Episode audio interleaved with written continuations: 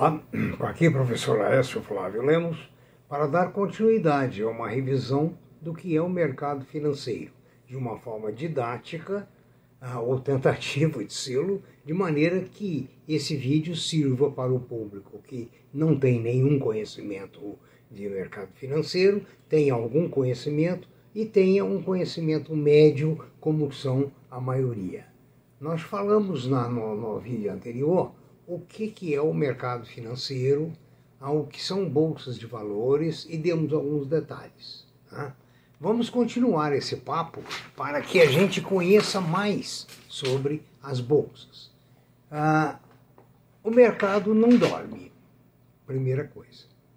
Quando você termina seu expediente às 5 ou 6 horas da tarde, seja na bolsa, seja no seu home broker, seja no seu trabalho, as bolsas, por exemplo, na, na, na Ásia estão abrindo.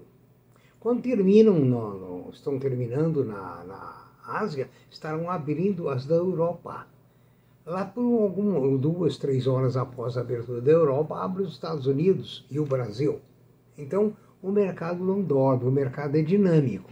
Por isso que um papel vai ter o seu valor fixado aqui dentro e lá fora os investidores lá de fora avaliam, colocam um valor. E aqui coloca-se outro valor. Aliás, coloca-se o mesmo valor correspondente àquelas moedas. Cada empresa tem um rating. O que é rating? É classificação. Esse rating vai dizer se a empresa é boa, se é confiável, se é positivo, se é negativo.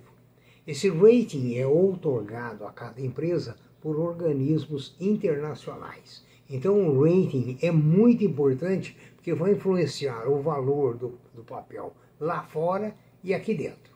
Né? Nós falamos muito sobre a captação de recursos para a empresa através das ações, que quando a empresa pega um empréstimo, ela tem que pagar juros. Quando ela emite ações, vende as ações, alguém acredita nessas ações e as compra, não existe obrigatoriedade de remuneração, exceto é se houver lucro. Se houver lucro, a lei brasileira diz que ah, ah, 25% no mínimo tem que ser distribuído aos acionistas.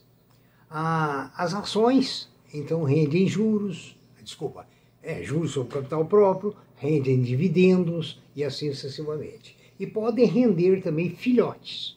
O que são filhotes? São desdobramentos. Uma ação está cara, por exemplo, está a 100 reais cada uma, então ela perde a liquidez. Porque quanto mais cara é uma ação, menor é o número de compradores.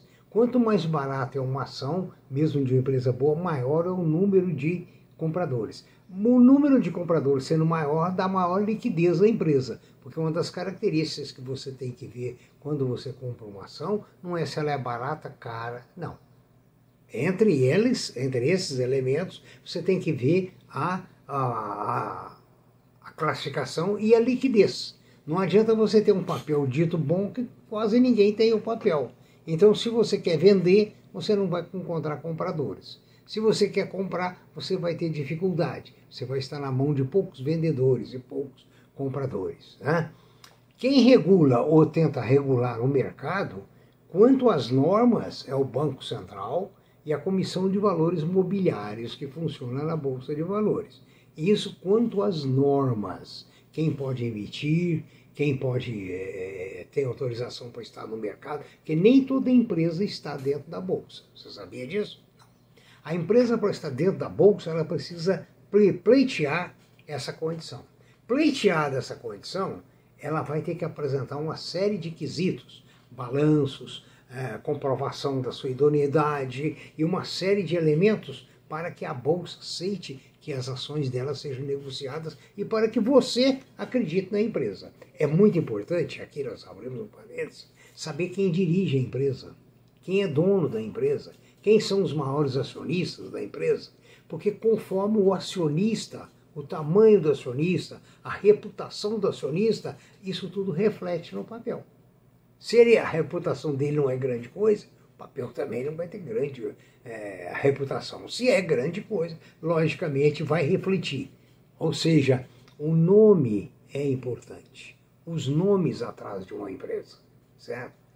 Ah, o Banco Central, então, emite as ordens, controla o COAF, o Ministério da Fazenda, né? A CVM, que é a Comissão de Valores Imobiliários, que é nomeada normalmente pelo ministro da Fazenda, para que haja um controle. Porque você vai ver mais tarde, aliás, você pode ver no, no vídeo a pedra, é, a pedra na bolsa, eu não me lembro qual o número do vídeo, em que eu mostro a manipulação do mercado. É outra coisa importante, a pedra na bolsa. Como que o mercado pode e é manipulado, embora seja crime. Bom, mas, mas manipula-se, né? Se não manipulasse, conforme eu disse no vídeo, nas ginarras, é, Ike Batista não teriam ganhado tanto dinheiro e feito tanto estrago na bolsa, né? Então, quando você quer negociações, você tem que abrir uma conta numa corretora. A corretora tem que aceitar o seu cadastro. Ela vai, inclusive, classificar de acordo com o seu patrimônio e a sua vontade de comprar papel X ou Y, vai dizer se você é um investidor conservador ou não.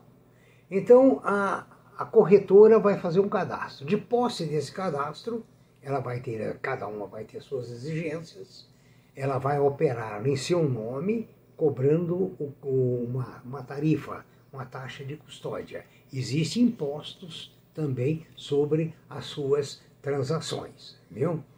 E aí você vai, através do seu home broker, seu computador, você vai place the order.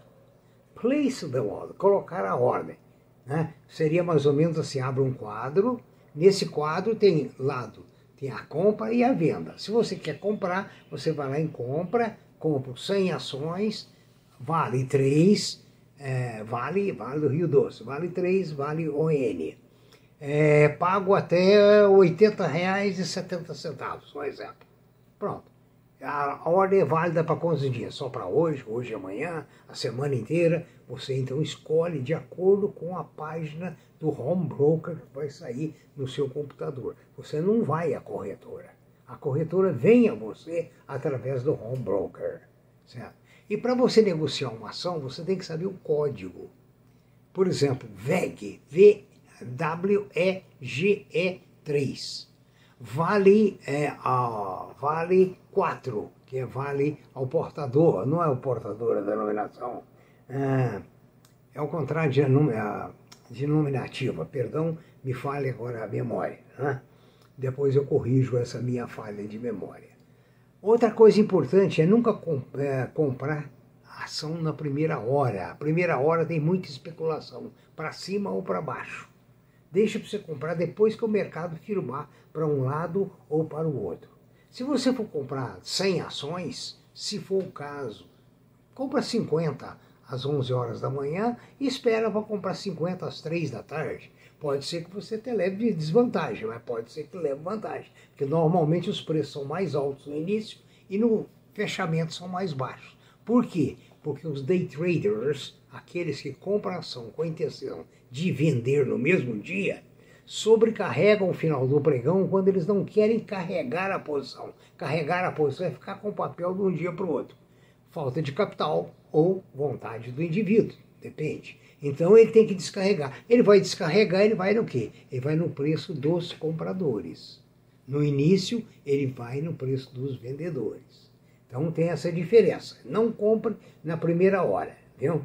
É, e, e veja o nosso vídeo sobre a pedra que eu já citei a vocês, que é o vídeo 106. Tá? E outros vídeos aí, porque todos os vídeos, 100 vídeos, têm alguma coisa de perpétuo. Ah, uma coisa importante, analistas.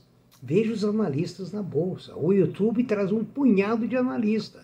Mesmo que você não entenda muito, ouve aquilo ali. Você vai acumulando conhecimento. Não se aprende de um dia para o outro. São dezenas de anos para se aprender um pouquinho. Eu estou no mercado há 50 anos e sei uma titiquinha. Ou seja, todo dia estou aprendendo. Então, procure os bons analistas, procure ver e ouvir. Procure a pedra, conforme eu disse no vídeo 106, para que você comece a entender o mecanismo da manipulação do papel. É manipulação mesmo a palavra. Né? Ah, outra coisa, é uma dificuldade em escolher as ações. Porque você vai escolher papéis de primeira. Se você for no palpite de qualquer um, do Zé Mané, você vai quebrar a cara. Porque o Zé Mané às vezes está estocado no papel, quer desovar e quer empurrar em você, certo? Lembre-se que você só compra ações através da bolsa e é através de um corretor. E geralmente são lotes fechados, 100 eh, ações, ou o fracionário, pode ser menos de 100 ações. Entendeu? E essas ações não ficam com você, essas ações vão para a custódia, ou seja, a, a Câmara de Custódia da Bolsa de Valores é que guarda essas ações. Ah, no próximo vídeo, nós vamos falar sobre o coquetel de aplicações. Aonde você deve aplicar, aonde você deve sobrecarregar as aplicações. Enfim, para que você diminua as probabilidades de erro. Erro quer dizer prejuízo. E aprender a conviver com lucro e prejuízo. Certo? Lembrando que lucro não mata ninguém e olha o tamanho do olho. Quanto mais crescem os olhos, maior a possibilidade do prejuízo. Vamos analisando, vamos para o terceiro vídeo oportunamente. Muito obrigado. Aqui, professor Aécio, por favor, é, inscreva-se em nossos vídeos e também manifeste a sua opinião. Ok? Obrigado.